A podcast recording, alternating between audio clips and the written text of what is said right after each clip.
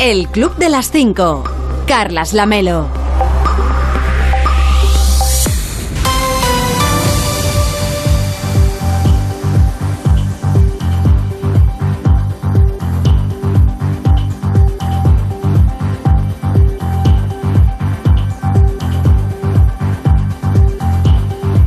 Tal? Muy buenos días. Son las 5 de la mañana, son las 4 en Canarias. Ya es 23 de junio. Quedan 191 días para acabar 2022 y 38 para el próximo 1 de agosto, por si a usted le interesa el dato.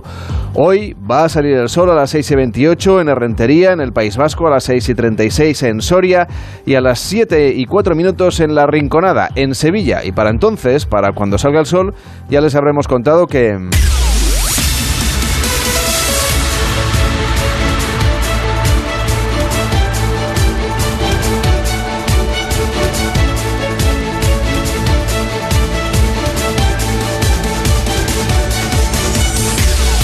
Ya les habremos contado que los jefes de Estado y de Gobierno de la Unión Europea se reúnen desde hoy en Bruselas en una nueva cumbre que durará hasta mañana viernes. Elena Bueno, ¿cómo estás? Buenos días. Buenos días, Carlas. ¿Qué tal? De los asuntos que van a abordar los 27 estos días, el que más interés despierta es la solicitud de adhesión de Ucrania.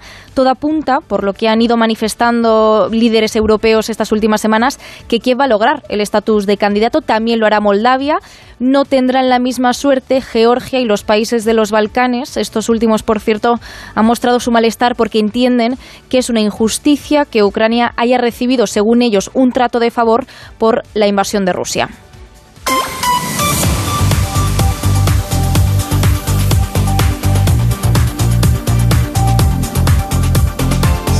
Y vamos conociendo poco a poco las novedades que va a incluir el plan anticrisis del gobierno que se aprobará el sábado en un Consejo de Ministros extraordinario. El primer adelanto lo dio ayer Pedro Sánchez en el Congreso. Anunció que el IVA de la electricidad se va a rebajar aún más ante el escaso éxito que está teniendo de momento el tope al gas y va a pasar del 10% actual ya lo rebajaron el verano pasado del 21 al 10, ahora se va a rebajar un 5%.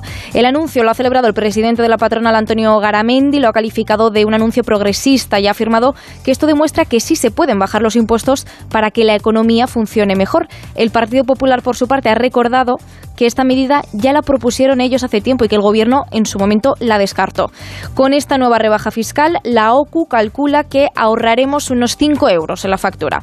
El objetivo de este plan es rebajar el impacto de la inflación sobre las familias y las empresas españolas. Por eso, el Gobierno también contempla, según cuenta hoy el país, un cheque de unos 300 euros, como pedía Unidas Podemos, para hogares que ingresen al año de renta familiar entre 12.000 y 14.000 euros, que son unos 4 millones de hogares en nuestro país según el INE. Y como novedad se contempla también, que según este diario lo está cerrando ya el Gobierno, abaratar el abono de transporte. El Ejecutivo financiaría una parte de esa rebaja y las comunidades y ayuntamientos, que esto es lo que a lo mejor es más complicado, otra parte de esa rebaja. Pues veremos cómo queda repartido al final. Gracias, Elena. Que tengas un feliz día. Cuídate mucho. Igualmente, Carlas. Gracias. De lunes a viernes a las 5 de la mañana, el Club de las 5. Onda Cero. Carlas Lamelo. El noroeste de la península estará hoy cubierto por las nubes, incluso podrían caer, lluvias, chubascos y tormentas ocasionales que pueden ser fuertes en zonas montañosas del este de Asturias, donde se pueden acumular hasta 15 litros por metro cuadrado. También puede llover en Cantabria o en el País Vasco durante esta tarde. En Baleares esperan fenómenos costeros que podrán eh, poner al archipiélago en alerta por fuerte viento del sur y del suroeste de 40 a 50 kilómetros por hora con olas de hasta 2 metros de altura. Vamos a tener hoy un día nuboso en buena parte de la península, aunque serán menos abundantes las nubes cuanto más hacia el sureste nos vayamos y habrá probables chubascos ocasionales que serán más intensos hoy en los Pirineos. Las temperaturas máximas van a tender a subir en general, aunque en el noroeste y en el extremo noreste del país podrán bajar un poco.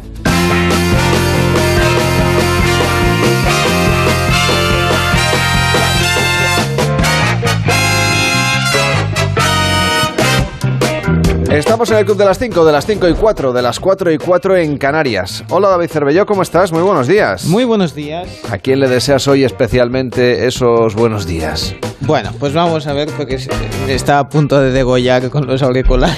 Cuidado, son peligrosos, ¿eh? Sí, los, sí, sí. Los o sea que, cables. Sí, voy con cuidado. Bueno, primero eh, pues eh, lamentar ¿no? la, la, muerte de José Luis Balbín, el mítico presentador de La Clave, legendario periodista que siempre es bonito que recordemos la figura de los, de los grandes maestros. Pero si nos centramos en Internet, en, en Twitter ha habido mucho, mucho comentario recordando su figura, pero si vamos a, la, bueno, a las curiosidades, a lo que se comparte en Internet, porque a la gente le gustan las cosas así más, más livianas, pues tenemos... una tendencia que cada vez es más, es más común, cosa que también empieza a ser preocupante, también os lo digo, con eh, lo de eh, planificar y comunicar el sexo del bebé a los que van a ser padres a, a través de unos vídeos que aparece un color. Que ya eh, a estas alturas de la película, que un color determine ya, ay, si es azul, pues será chico, rosa, chica. Bueno, esto ya sería para otro debate. Pero en este caso lo que hacen es comunicar porque alguien de la pareja ya lo sabe, por ejemplo la, la chica, porque ha hecho la coreografía, y le comunica al, a, él pues el sexo del bebé y normalmente les hace ilusión. Digo normalmente porque se ha viralizado un vídeo que está titulado directamente así, con estos amigos, ¿para qué quieres enemigos? En el que el, el protagonista es un chico, eh, está en su fiesta de cumpleaños y le hacen creer que va a ser papá. Ajá. Y la cara de ilusión no es muy grande. Entonces se ha hecho muy viral el vídeo porque Es que prácticamente... es una cosa que puede pasar. A ver, Cervelló, tampoco sí. es tan raro. No, no. A lo mejor no entraba en sus planes. Y- No, exactamente. El tema es que no entraba en sus planes porque hacía pocos días que se habían casado. Y entonces, claro, digamos que habían hablado de estar un tiempo antes de tener hijos. Claro, un tiempo relativo. Un tiempo puede ser... 15 un- días. 15 días, exactamente. Pues ya que te pones y dices, bueno, pues eh, quiero decirte con, eh, con la emoción de la boda, ya se sabe. Entonces Bueno. en su cumpleaños le dijeron que iba a ser padre ya Sí. En, Le traen, en poco la, tiempo. le traen la tarta de cumpleaños con la típica bengala y al terminar la bengala, ¡puf! sale un, como un polvillo. Bueno, el polvillo, bueno, es igual. El tema es que sale de color azul y entonces todos empiezan a cantar su nombre. Ahora no recuerdo. cu- Ah, sí, Mauricio Lozano. Le empieza Mauricio Lozano, Junior, como diciendo. Vas a "Vas ser a- padre". sí. Y la cara del chico, la verdad es que es un poema. Parece que está a punto de desmayarse. Cuando ya ven que la cosa ya un poco, la, la mujer, eh, su mujer se le acerca y dice, no, que es una broma. Entonces, claro, reacciona con cara de felicidad, pero claro, tampoco no puede mostrarse muy feliz porque si no es como diciendo, va, pues 7 millones y medio ya de visualizaciones este vídeo y los comentarios pues iban desde se le subieron las tripas a la garganta, pobrecito, vio su vida pasar, este me ha parecido muy certero, y cómo le regresó el aire al cuerpo, son varios de los comentarios que ha recibido.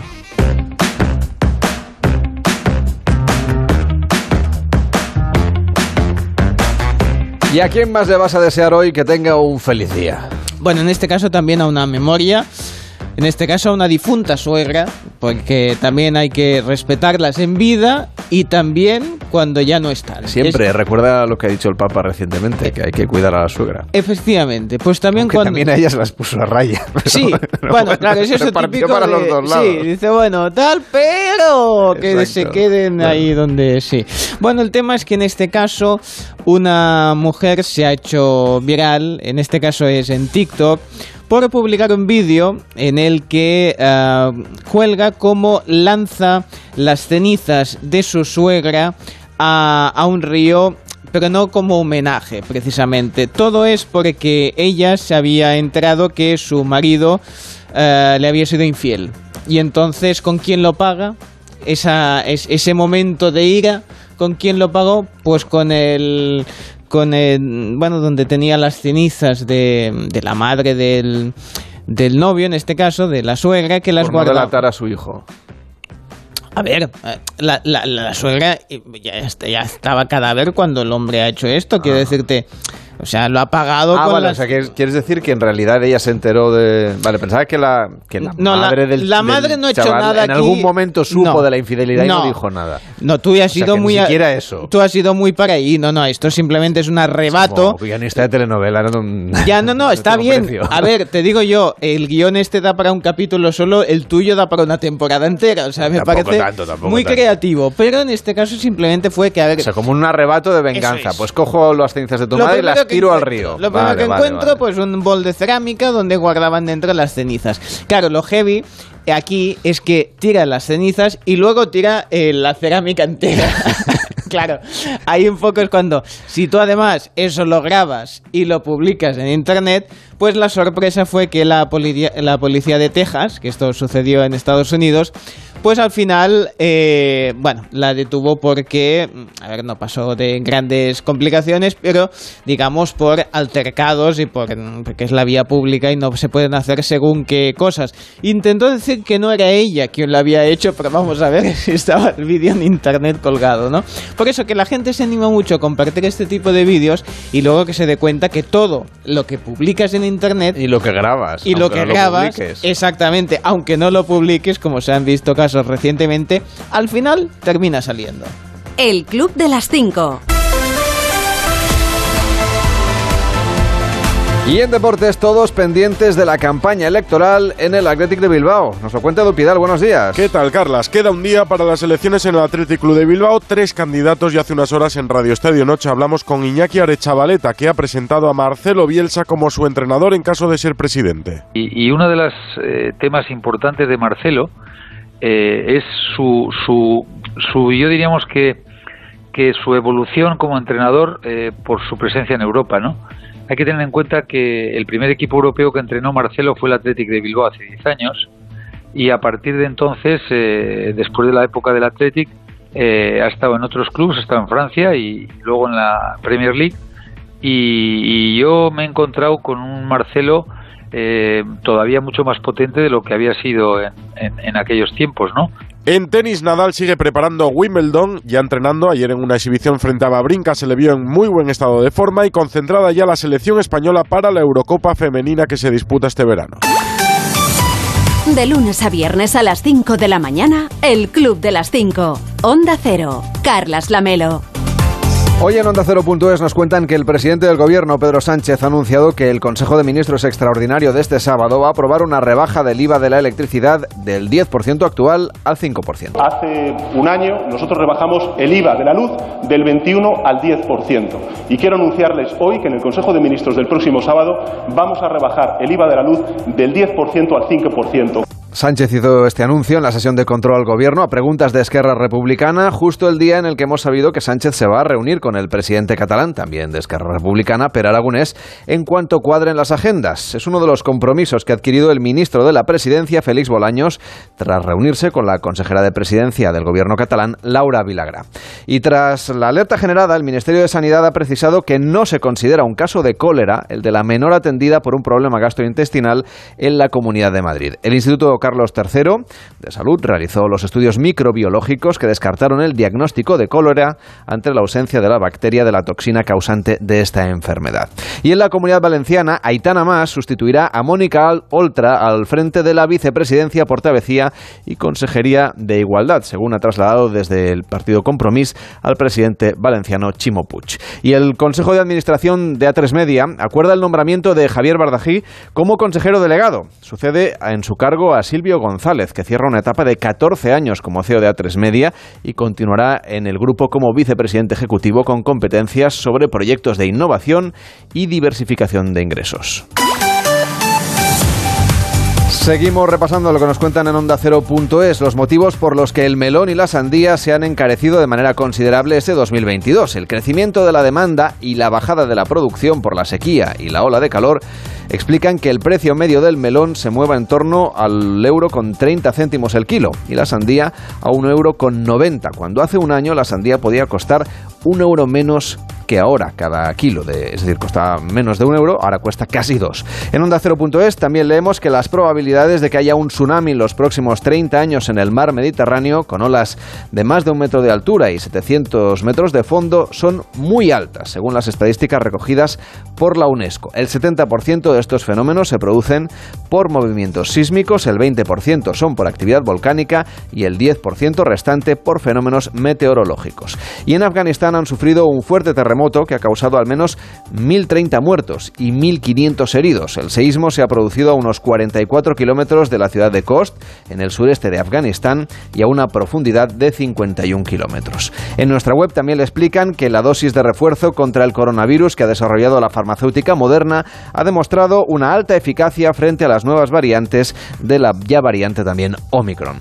En nuestra web también rinde un homenaje al periodista José Luis Balbín, mítico presentador del programa de debate La Clave, que marcó la televisión que se veía durante la transición en España. Manifestaciones de intelectuales, críticas de intelectuales, compromisos de intelectuales, prolifera tanto la palabra, se abusa tanto no ya del calificativo, sino casi habría que decir del sustantivo, que realmente merece la pena en esta sociedad que vivimos e incluso en este momento específico que vivimos en España, hacer una pequeña reflexión, aunque sea lo superficial que, que la televisión exige, pero también todo lo profunda que la televisión permita, sobre esta palabra, sobre este término. Porque esto de intelectual, tal por lo menos como hoy se concibe, ya veremos cómo se concibe, porque hasta en eso puede haber disparidad de opiniones, tal como hoy se concibe, digamos que es un concepto por lo menos nuevo. José Luis Balbín ha fallecido en Madrid a los 81 años de edad, según ha informado su cuenta oficial de Twitter, además de la clave que pudo verse en televisión española entre 1976 y 1985 y luego más tarde en Antena 3.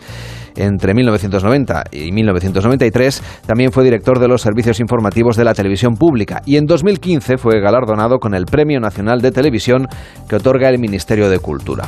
En Onda 0.es también le explican que la planta valenciana de Almusafes ha sido finalmente la factoría elegida por la multinacional del motor para albergar la producción en Europa de la nueva plataforma de vehículos eléctricos a partir del año 2025. Y un estudio suizo revela que las células metastásicas del cáncer de mama se reproducen de manera más rápida durante las horas de sueño.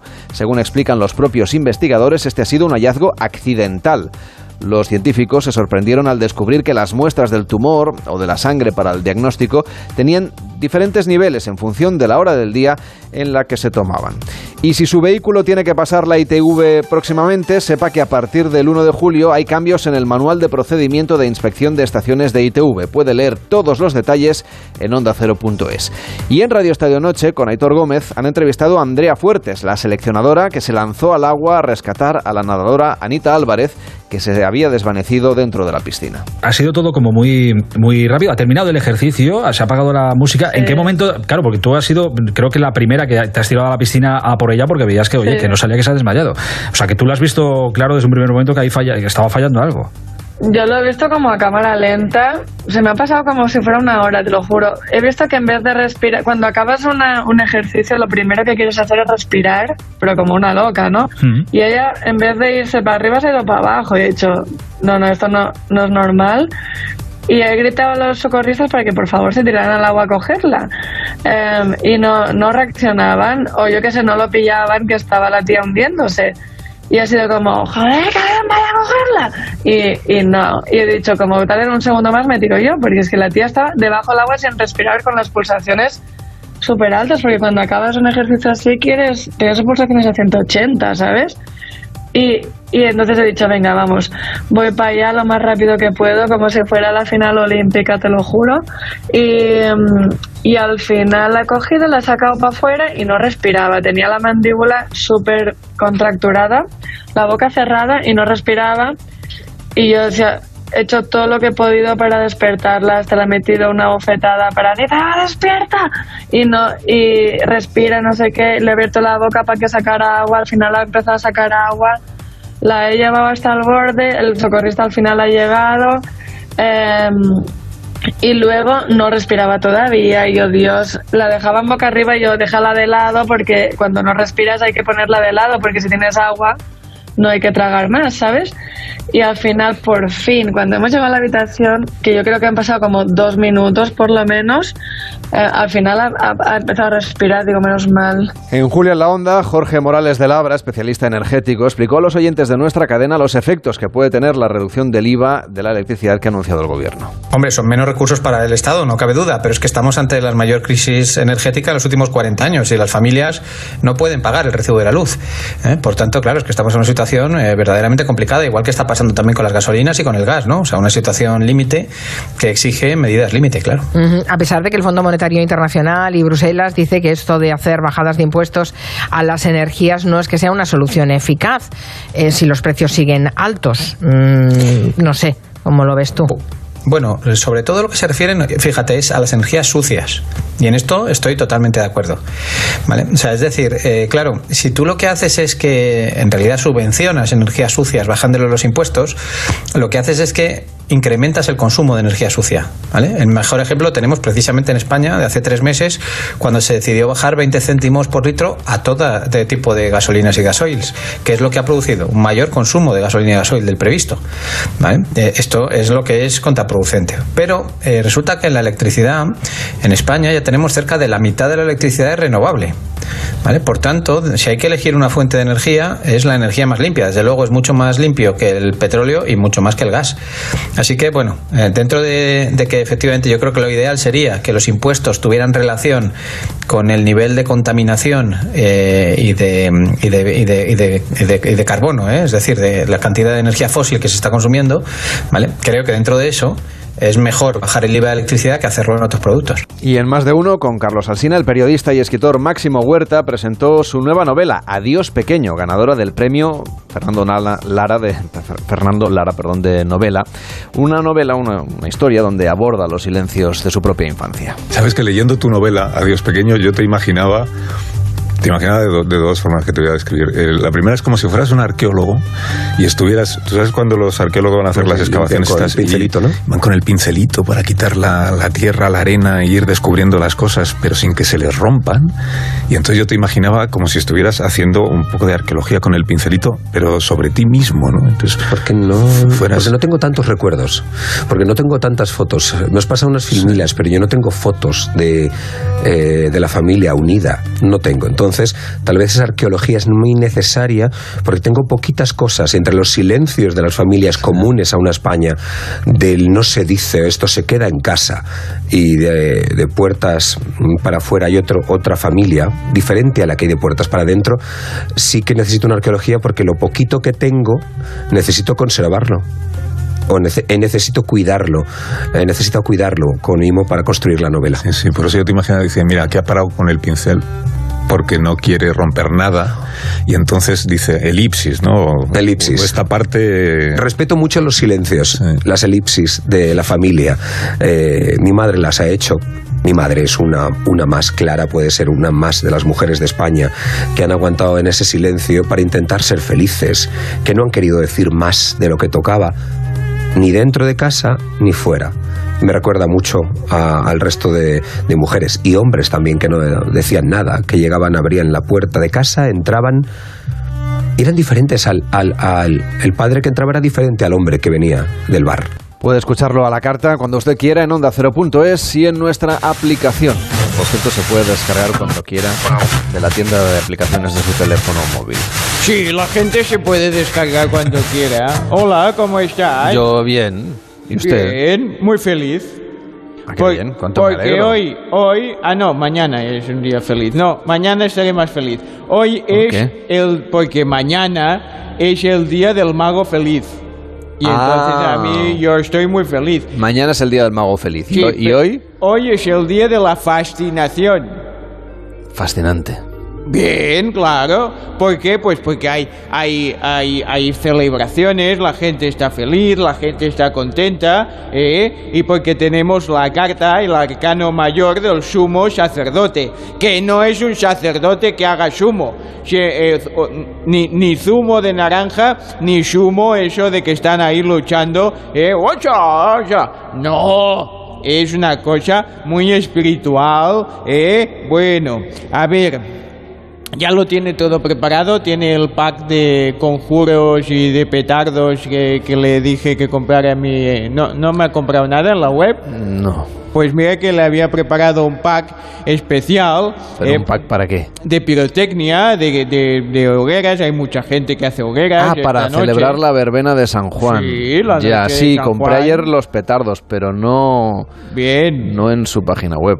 Pues muy mal, porque los míos vienen con todo tipo de meditaciones y entonces son muy bonitos porque Pero sí, vamos a ver, ¿qué No. meditación? Si lo que hay que hacer es hacerlos explotar y ya está. Pero siempre se ha dicho que en noches como hoy hay que anotar en un papelito pues la- los deseos que tienes, los retos, los pones dentro y hay que hacer... Dentro del petardo. Bueno, no aquí cada uno... Yo no voy a manipular el petardo, a ver si me tener un accidente. Sí, no, a ver, hay que ir con cuidado con los petardos, sobre todo la juventud, porque va muy descolocada. No, hay bueno, que- bueno, bueno. Sí. Eh, juventud y no tan juventud. Bueno, ¿eh? también es verdad, también, eh, porque hay gente mayor que también le da a los petardos. Gente mayor, de la edad de Cervelló, por ejemplo. Sí, bueno, mayor Cervelló es, porque yo a Cervelló no le veo, no le veo No, con Cervelló no, petardos. Cervelló no, tira petardos, él tira no. confeti solamente. Sí, sí, sí, sí. Hay unas así que se llaman, bom- bueno, no sé, en diferentes zonas de España, que eh, bombetas, que son bombitas. Ah, que pero eso son, no son petardos, esos Por- son... Que pues lo conozco y sé que estas cosas no le gustan. Bueno, eh, que tengo consejos para esta noche. A ver, muy A ver, importante. para quien celebre la verbena de San Juan. Sí, bueno, que lo que quiera Que salten es... las hogueras Sí. y... Que lo que quiera es, tiren es- petardos. es esparcir clavo. Pues, a ver, muy, muy importante. Si estáis en una primera cita o, o queréis, eh, pues, em, desfogaros, eh, hacer una, eh, bueno, poner la pica en Flandes, es muy importante que esta noche no comáis nada de picante. Es un peligro el picante en noches como esta, porque puedes estar luego, si has tenido un poco de éxito, si has conseguido pues que la, la cita avance, haya fuegos artificiales, pues el picante o, por ejemplo, eh, las legumbres puede provocar ciertos gases. Los gases en noches como hoy son muy peligrosos porque se puede incendiar. Todo lo que sea gases son inflamables, la mayoría, y entonces puedes tener un susto de dimensiones apocalípticas, con lo cual que sea una cena liviana, eh, a poder ser guardar las legumbres para otro día, las dejáis en remojo, eh, que, aguantan muy bien, pues ya sean las lentejas, los garbanzos, todo esto, eh, pero no las consumáis hoy, porque en una ventosidad se puede encender la mecha y podéis tener un susto de dimensiones. Bueno, una vez dicho esto, decir que, como les decía, es el día de la fascinación, los puntos fuertes, porque hay gente que nace hoy, en medio de la confusión, ¿eh? La confusión. Bueno, Medio de la- porque en igual medio tan- de la pirotecnia. Claro, los porque- petardos, de las tracas, de las candelas. A ver, hay veces que las criaturas no terminan de salir y entonces digan, dicen, bueno, aconsejan pues que, pues sí, comer picante o darle alegría a tu cuerpo Macarena, porque ahí, eh, eh, entonces mucho cuidado. También es un día, una noche de, mm, muy propicia, dicen los que se dedican a lo suyo, Sí, para concebir. los que se dedican a lo suyo y los que tienen muchas ganas de... Bueno, sí, entonces pues... no, eso dicen, ¿eh? que, que es una noche sí. Sí, sí, pues entonces, claro, que muy sepan... especial. que sepan que hoy pueden eh, los que salgan, eh, pues es gente magnética, encantadora y romántica, mientras que los puntos débiles son indiscretos, entrometidos y cotillas. Y un poco petardos también. Sí, vamos, que Está todo bien. es la misma cosa. Bueno, le dejo con una meditación Muy bien. que dice así. En el reino del amor se nos revela el poder de la elección. Elección con L, ¿eh?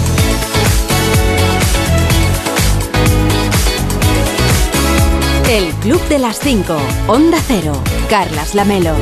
Hoy se estrena en Netflix una serie polaca titulada Reina. Abuelo, Isa, pareces de la familia real. ¿cómo me has encontrado? Bueno, soy una detective innata. No se pierdan la historia, ¿eh? a tu madre le gustan es- las flores. No sé Es- qué tal la serie, pero el- lo que es la sinopsis es, Es curioso. muy interesante. A ver, son pocos capítulos. Es una miniserie. eh, en principio, cuatro capítulos de 40 minutos. Y eh, lo que viene a ser es, bueno, es mm, la madre de esta chica que escuchábamos, ah, pues necesita un trasplante de riñón. Y dan con el padre, o sea, con el abuelo de la, de la chica. Ah, lo localizan y a partir de ahí, pues bueno, hay esa donación, pero digamos que no habían hecho muy buenas migas porque el padre había desaparecido. Así que tras el regreso y compartir un riñón, pues eh, se establece esa nueva posibilidad de conocerse y además, pues claro, ¿qué pasa? Pues que el abuelo eh, era sastre, pero su afición era, digamos, bueno, pues ser drag queen también, o sea, el teatro, el espectáculo, y eso va a generar una complicidad y unas historias muy interesantes. Pues ahí tienen esa serie que se llama Reina y que pueden ver en Netflix porque se ha estrenado hoy mismo, o sea que ya debe estar disponible a esta hora para que usted la vea si quiere.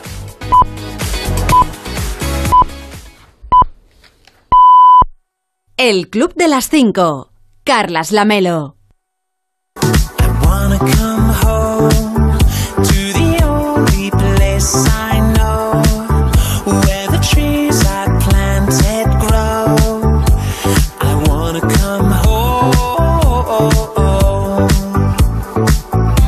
Y hasta ahora, por si a usted le apetece salir a correr o hacer un poquito de deporte, que sabemos que, que es buena hora porque las temperaturas son un poquito más suaves y, eh, claro, correr en invierno a las 5 y media de la mañana, pues hombre, es más durillo. Pero quizá ahora que estamos ya en pleno verano, pues usted quizá le apetece un poquito más. Así que le ponemos una canción para salir a correr. Nos puede pedir la suya, si usted quiere, en el 676 76 0908 676 760 908. Celebrate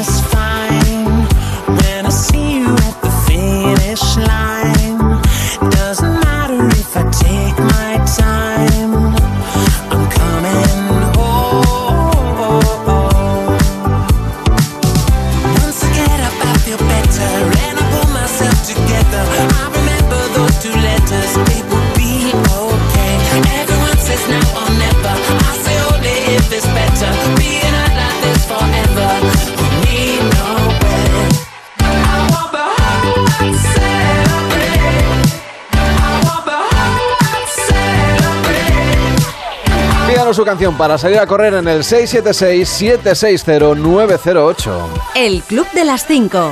Carlas Lamelo.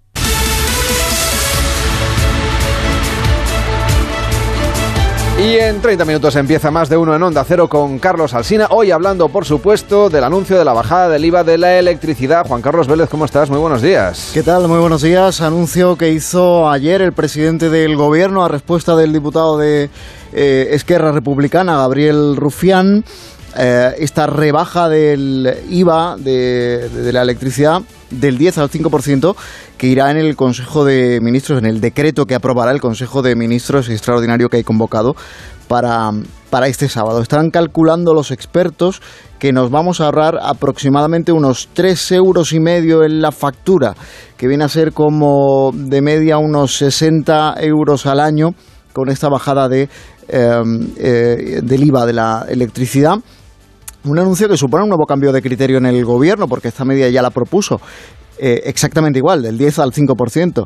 En abril, el presidente del Partido Popular eh, acababa de ser elegido, Alberto Núñez Feijóo, cuando acudió en la primera eh, reunión que mantuvo con Sánchez en la Moncloa y que en su momento entonces el, el gobierno rechazó casi automáticamente, le reprochaba a la oposición que no hiciera eh, eh, más que sugerir eh, eh, ideas cosméticas y contraproducentes que dijo la, la ministra Rivera. Justo ayer hacía un año de que eh, de cuando anunció el presidente del gobierno que bajaban el IVA de la luz, de la electricidad del 21 al 10%, después de haber dicho en numerosas ocasiones que Bruselas no se lo permitía, hasta que al final pues el, el argumento acabó, acabó decayendo. Va a haber más medidas en ese decreto, eh, aunque no las conocemos todas, pero ya se van adelantando algunas medidas de ese decreto que aprobará el Consejo de Ministros el sábado. Ayudas al transporte público, porque hasta la fecha la única subvención era eh, con carácter general para los automovilistas, pero no para los usuarios, por ejemplo, del, autobús. Ah, va a haber un cheque de unos 300 euros, se está contando esta mañana el país, para unos 4 millones de beneficiarios individuos o familias en función del nivel de renta. Y también esto otro de lo que ya hemos hablado, del recargo a los beneficios extraordinarios de las grandes empresas energéticas. Eso enseguida, porque le van a contar la actualidad a partir de las seis, pero hay más historias en la primera parte, en el primer tramo de más de uno. Sí, sobre todo eh, te voy a destacar una que es una canción que lleva detrás una, una historia bien, bien interesante de Eddie Cochran. Three Steps, three steps to Heaven. Tres, tres pasos, tres escalones al, al paraíso. Um, está inspirada en la muerte de tres cantantes estadounidenses fallecidos en un accidente de avión y la historia completa, yo no te desvelo más, pero la historia completa te la cuenta Sara Iturbide luego eh, a las seis y, seis y media de la mañana.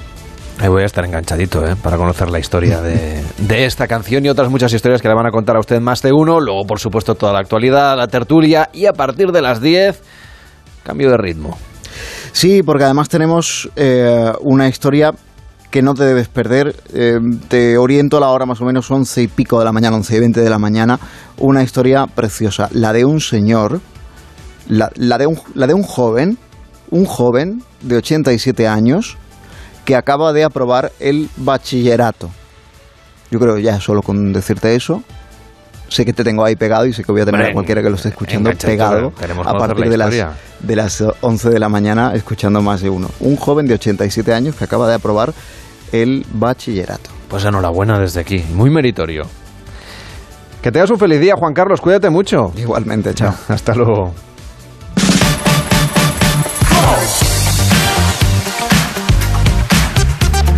Estamos en el club de las 5, de las 5 y 35, de las 4 y 35 en Canarias. No sé, Cervellosi tiene ya su caja de petardos y de... No me gustan antes, mucho Antes especula- especulábamos con el vidente. Ah, pues ha acertado. No me gustan nada los petardos. dicho que no, yo he dicho que tirabas confeti. Confeti- Que no es algo muy de San Juan, por otra parte, pero bueno, o sí, no sé. No, pero confeti hay que ir con cuidado, porque como Porque hay sí, mucho no, fuego, es- se puede prender. No, me da cosita. Nada. No, no. Yo bengalas. Eh, las bengalas. Bengalas. Sí, de colores a poder tipo ser. arriesgado. Sí, me vivo al límite. Sí, sí. No, no, yo nada. Lo que haga ruido y tal. No, además, eh, los animales sufren mucho. Eso sí. Así que no, es yo que las los bengalas- especialmente lo pasan fatal. No hago daño a nadie, la pongo encima de así de, bueno, un, un postre típico, la coca estos días, así cosita bien y ya está. Ahí termina mi celebración, eso sí, comer perfecto. Pero con un ojo mirando la televisión, Eso, porque hace están usted pasando... hace usted muy bien. Claro, porque fíjate que, por ejemplo, en Telecinco estaban celebrando un festival musical que no he terminado de entender cómo iba. Eran colaboradores del Sálvame haciendo duetos con cantantes o ex cantantes, porque eran algunos hacía mucho tiempo que no sabía de su existencia.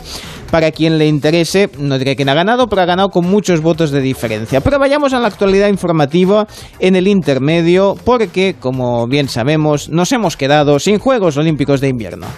Sí, amigos, es muy difícil tener una buena relación con los vecinos. Y no solo a nivel doméstico, también a nivel territorial. Ahí tenemos el caso de Aragón y Cataluña. Dos comunidades autónomas que comparten lazos históricos, culturales y también centenares de kilómetros de una de las cordilleras más grandes de Europa, los Pirineos, donde ambas comunidades pretendían celebrar los Juegos de Invierno en el año 2030. Pues bien, el Comité Olímpico Español ha decidido retirar esa candidatura ante las diferencias entre el gobierno aragonés y el catalán. Al parecer, ambos ejecutivos han sido incapaces de ponerse de acuerdo en el reparto de las pruebas deportivas. Y eso tiene delito. Porque discutir con los vecinos por una derrama o por si los perros pueden subir en ascensor, pues bueno, tiene un sentido, pero por organizar pruebas de curling. Maldita sea, pero si eso solo le puede interesar a si eres canadiense o barrendero. Todavía los saltos de esquí cumplen una función social. Ayudan a pasar la resaca del 1 de enero. Pero el bobsleigh, el slalom, el skeleton... Pero si no parecen deportes, parecen personajes de Pokémon. El esqueleto es espectacular Es la televisión. Sí, sí, sí, con Ander Miranbey, que ha sido un maravilloso atleta que se, se ha retirado precisamente hace, hace poco. El precio de la gasolina también les ha dado mucho juego a Wyoming y compañía. Para que nos hagamos una idea, el precio de la gasolina ha subido de media un 42% y el del diésel un 54% solo en los últimos tres meses. Pues sí, amigos, a este paso la gasolina 95 no se va a llamar así por los octanos que lleva, sino por los euros que cuesta el litro. Lo bueno es que al lado de estos precios nos va a parecer hasta barato que nos cobren 5 euros por una botellita de agua en la tienda 24 horas. Sí, al final que siempre ponían la gasolina y bueno, cuando te asustabas con el precio de, de, cualquier refresco o del agua, ahora casi es, casi es al revés. Susana Griso ha pasado por el hormiguero y así como la gente mayor cuando se ve, pues se comenta, oye, ¿tú te has operado algo? ¿Cómo estás? ¿A dónde te duele? Pues ahora una de las conversaciones habituales es, oye, ¿y tú cuántas veces has pasado eso del COVID? Llevo dos COVID ya. Cla- ¿Dos COVID llevas? Llevo dos, llevo dos. Pues mira que yo lo he sorteado durante dos años y además eh, el pl- pla- platón me pasaba que venía la gente, se hacía la prueba y de repente de cuatro contertulios que quedaban dos. Entonces veías cómo iban cayendo a tu alrededor colaboradores, cámaras, eh, gente de mi equipo y yo he ido aguantando, resistiendo y entonces... Pensando que eras inmune. Sí, sí, empezó a correr un poco eso de Susana es inmune, Susana no lo coge, ¿no? Y oye, ahora que te has relajado, ahora se ve que hay nuevos linajes, eso me han contado. Sí, sí, es como unas variantes nuevas, ¿no? Sí, de, de Omicron, ¿eh? De Omicron. Pero el caso es que son más contagiosas y los que hemos resistido, y por suerte tenemos tres vacunas, en mi caso lo hemos pasado muy suavemente. Yo apenas me, me he enterado. De hecho, estaba en casa poco con el síndrome del impostor, porque no tenía ningún síntoma, pero no me dejaban ir a trabajar. Y entonces digo, bueno, esto es vida, ¿eh? Y cuando, eh, y cuando volvías, que no sabías si estabas o no, era cuando tenías que entrevistar a Rafa Nadal. Eh, claro. ¿Que no sabías día- si estabas positiva o negativa? Ese día sí, de hecho, ese día me hice la prueba en casa a las 5 de la mañana, pero sabes que luego llegas a la tele y te la vuelven a hacer. Y entonces, eh, bueno, pues a las 9 me dijeron, oye, que ha salido Rafa Nadal, que nos va a atender a partir de las 10. Y dije, suerte, suerte, que he dado negativa, porque si no, vamos, hubiese estado viendo a Roberto Brasero desde casa. Matándolo con la- estado, vamos, matándolo con la Sí, mirada. sí, vamos, haciéndole vudú. Sí, porque comentó lo- la mucha ilusión que le hacía entrevistar a Nadal, que es una cosa que siempre había querido hacer, y ha desvelado cómo Cerviño son... también ha esquivado al COVID. Sí, sí, sí, pero bueno, Es pero un no, campeón, pero no, ga- pero no ganó Grand Slams, o sea, de No, momento bueno, solo es evito eso. ¿Por qué no te pones? ¿Por qué no te pones? Sí, exacto, lo mío es más la marcha. Bueno, eh, ha comentado cómo son las sobremesas, las comidas con presidentes o expresidentes. Y parece que en el tema de la sobremesa, el que gana por goleada es Mariano Rajoy. yo como habitualmente o ceno con expresidentes, pero sí que recuerdo una con, con Mariano Rajoy cuando estaba en un interregno, porque había una repetición electoral y por tanto, bueno, estaba en funciones y se jugaba poco y estaba como más relajado, ¿no? Y eran las 6 de la tarde y yo tenía, yo tenía cita con una profesora de Pilates que vino a mi casa y yo dije, no puede ser, o sea, tengo que, que parar yo, llamar y decirle, por favor, no me esperes más porque se estoy comiendo con, con el presidente, ¿no? Y, y se lo dije, dije, presidente, usted tiene algo que hacer, ¿no? era como, no puede ser que mi agenda... Eh, y, y es una de las cosas que a mí, de manera Rajoy, siempre me ha sorprendido, ¿no? Que es esa, esa tranquilidad, esa pachorra para, sobre, para la sobremesa en esa que la época, distancia ¿eh? corta, Mariano Rajoy, Esa es, es un tiro. O sea, tiene una sobremesa espectacular. Impresionante, yo creo que tiene la mejor sobremesa de la política española todavía hoy en día. ¿eh?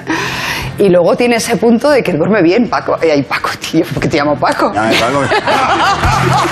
Acordaos que el día de la moción de censura, las Sí, sí. sobremesas en el restaurante al Sí. que se fue a comer se alargó hasta las 10 y 5 de la noche. Ese es un misterio y el otro es por qué le ha llamado Paco a, a Pablo. Bueno, de, de esos misterios que Tendremos que preguntar a Susana. Gracias, Terbello, por el resumen de la tele. El Club de las 5.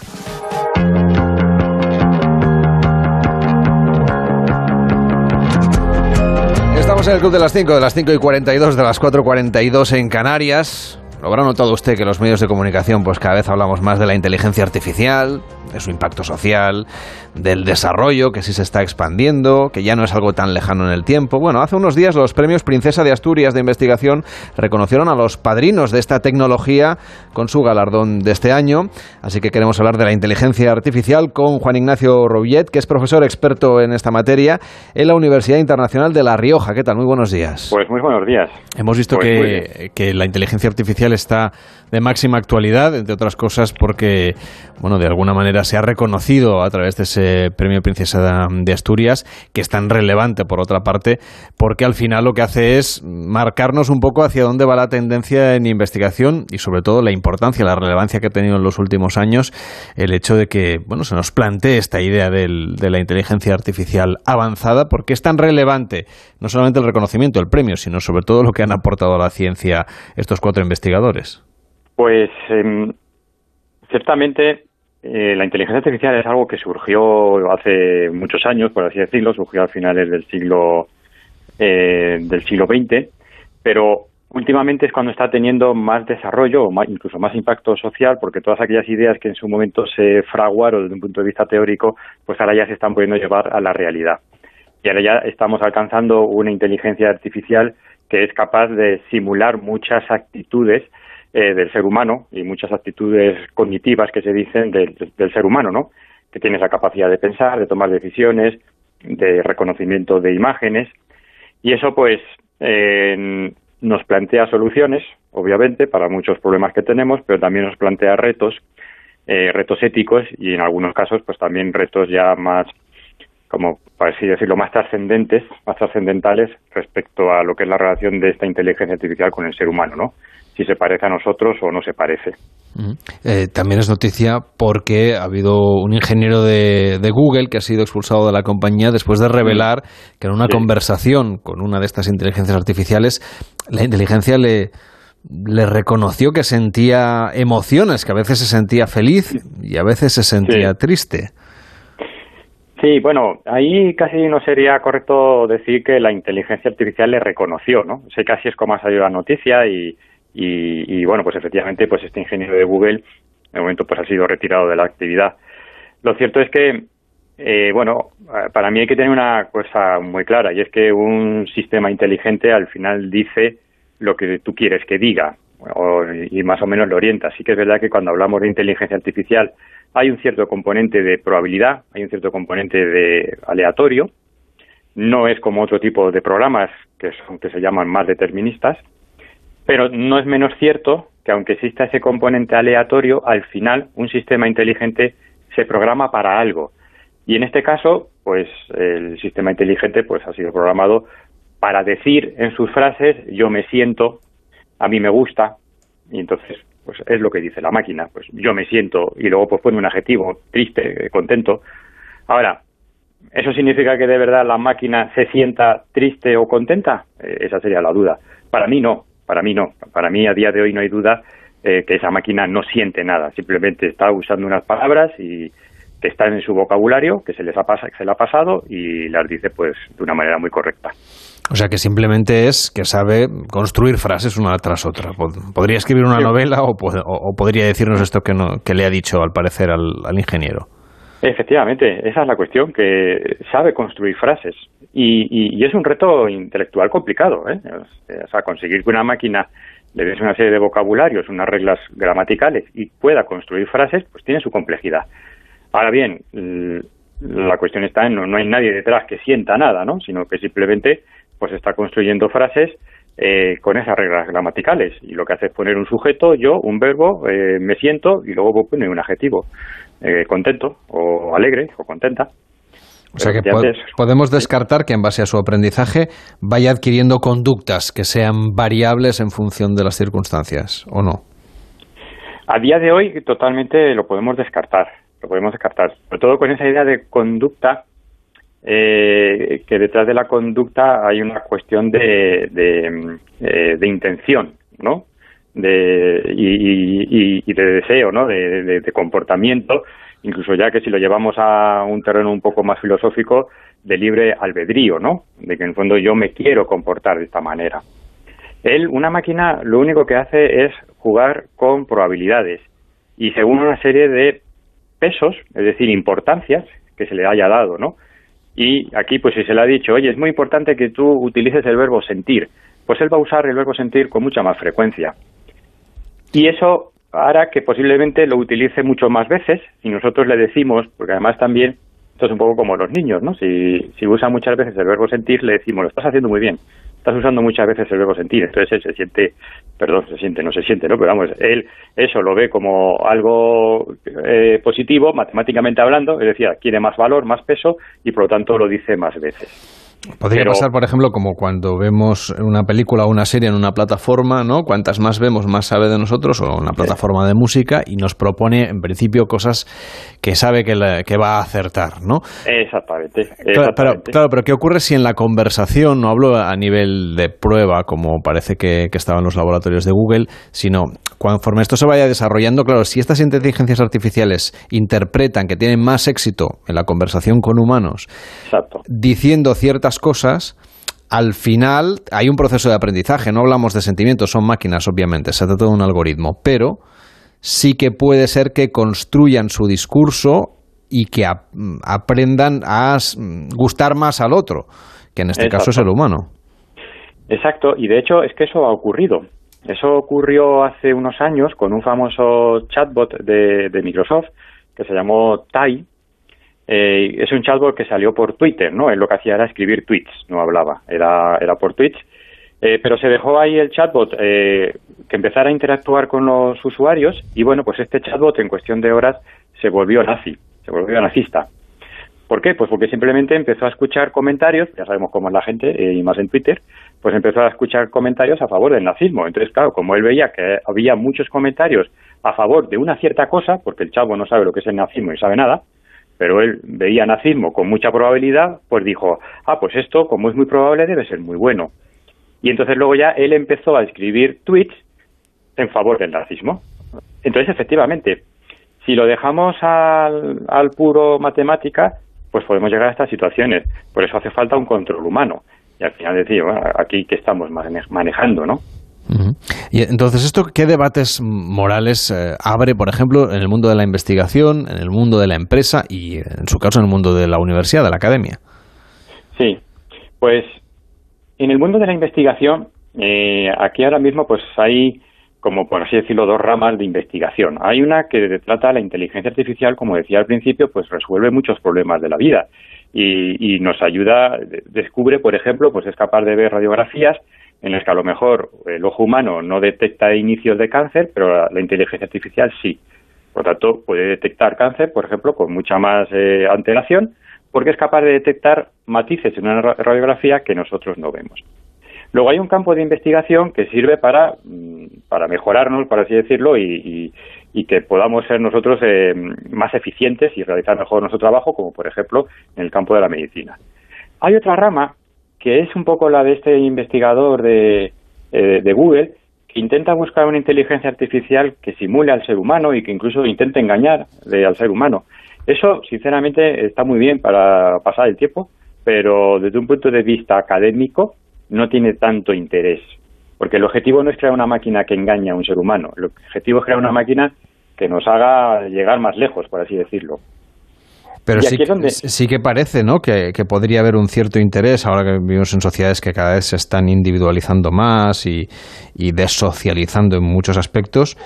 eh, sí que puede haber un interés en, en que haya un interés comercial, por ejemplo, que la gente tenga en su casa, pues igual que tiene altavoz inteligente, que ese altavoz interactúe con ellos, les haga compañía y se convierta en un amigo que, claro, les va a dar la razón porque, porque va a aprender de las respuestas que le vamos dando. Claro, y sí, y eso eh, es, es posible y es lícito, y es lícito éticamente hablando, siempre y cuando, y, aquí pues entran uno de estos temas, eh, retos que, que, que me comentabas, se sepa claramente que estás hablando con una máquina. Ese es un tema importante, ¿no? Si, vale, puede haber una investigación que simule eh, máquinas como el ser humano, pero lo que se tiene que decir es, ojo, que usted sepa que está hablando con una máquina.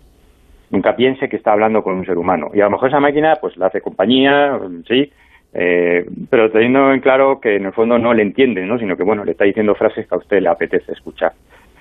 Si mantenemos esa distancia, esa diferencia y, y no intentamos engañar, entonces, entonces esto es lícito. Eh, pues, siempre y cuando digamos, está usted hablando con una máquina. Y estamos lejos de ese punto, es decir, de que se haya depurado tanto el algoritmo que seamos capaces de tener una interacción con una máquina, con un robot de estas características. Hoy en día se puede hacer en ciertas circunstancias y en ciertos entornos muy acotados. Por ejemplo, pues eh, salió también hace unos años un chatbot de Google que era capaz de hacer una reserva en una peluquería o una reserva en un restaurante. Es decir, era capaz de mantener una conversación en un entorno muy acotado. El entorno acotado es voy a reservar una mesa. Es un vocabulario reducido, es extenso, ¿no? pero es reducido y con un objetivo muy claro. Y ahí, pues efectivamente, la otra persona que estaba al, lado, al otro lado del teléfono, en el restaurante, pues reservó la mesa y no sabía que estaba hablando con una máquina. Luego, en entornos muy acotados, hoy en día es posible. Y además, pues esto era a través, obviamente, de teléfono, no era personalmente, físicamente estamos muy lejos, ¿no? De encontrarnos una persona y que no nos demos cuenta que es un robot. Eso estamos lejísimos. A través de un tweet, de un correo electrónico, eso sí sería, eso sí es posible. Suele ser, eh, como digo, en estos entornos eh, acotados. Llega un momento en el que si empezaras a profundizar, pues verías que igual las respuestas eh, no avanzan, por así decirlo, ¿no? O, o podrías llegar a encontrar, encontrar sí, alguna cuestión rara. Sobre todo si nos salimos de ese, de ese ámbito acotado. O sea, en el ámbito acotado de reservar mesas en un restaurante, pues posiblemente nunca te des cuenta. Porque allá si le preguntas, ¿y cómo fue tu niñez? Dice, uy, yo, yo solamente esperaba eh, Esa reservar información no, mesas. no la tiene. Juan Ignacio Royet, que es profesor experto en inteligencia artificial de la Universidad Internacional de La Rioja. Gracias por acompañarnos. Que vaya bien. Buenos días. Muy bien, pues ha sido un placer. Buenos días. El Club de las 5. Hoy es 23 de junio, día en que estaremos pendientes de la cumbre de jefes de Estado y de Gobierno de la Unión Europea. Antes, el presidente del Gobierno, Pedro Sánchez, participa en una reunión de líderes de la UE y de los Balcanes Occidentales. Además, les contamos que el presidente de Rusia, Vladimir Putin, participa en la cumbre telemática de los líderes del foro BRICS, que reúne a Brasil, Rusia, la India, China y Sudáfrica. Organizada la reunión en esta ocasión por China. El ministro ruso de Exteriores, Sergei Lavrov, está de visita oficial en Irán para abordar el acuerdo nuclear y también la situación en Ucrania, en Siria, en Afganistán, en el Cáucaso Sur, en el Yemen y en el Mar Caspio. Y el ministro de Exteriores de Israel visita Turquía para reunirse con su homólogo turco en medio de los supuestos intentos de ataque iraníes contra ciudadanos israelíes en territorio turco.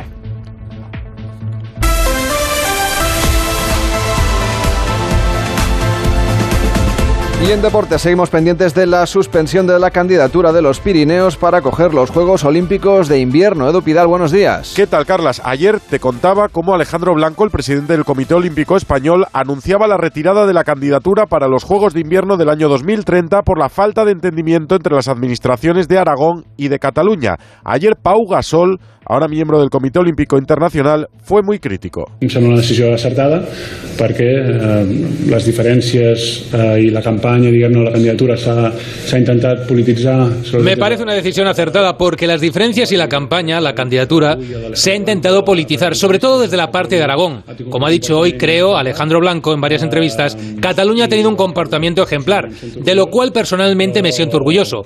Pero la otra parte no ha seguido en la misma línea y entonces esta candidatura, tal como estaba presentada, cae. Y ya veremos si en el futuro se puede presentar otra candidatura de una forma diferente, que tenga sentido y tire adelante. d'una forma diferent que, que, doncs, que tingui sentit i que tiri endavant.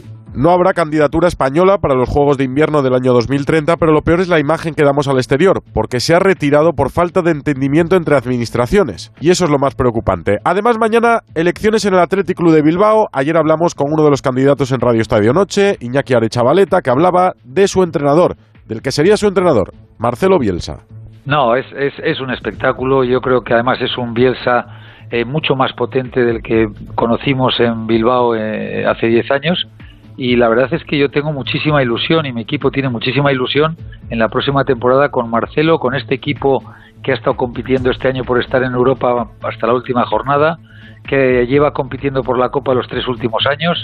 Y bueno, creemos que, que Marcelo eh, nos va a ilusionar y, y yo creo que va a conseguir buenos resultados con este equipo. Y ha sido noticia la jugadora Jennifer Hermoso, decepcionada ayer después de que Jorge Vilda no la convocara, no la esperara para la Eurocopa femenina de este verano, ha anunciado que deja la liga, ya sabíamos que se marchaba del Barça, ha firmado por el Pachuca mexicano.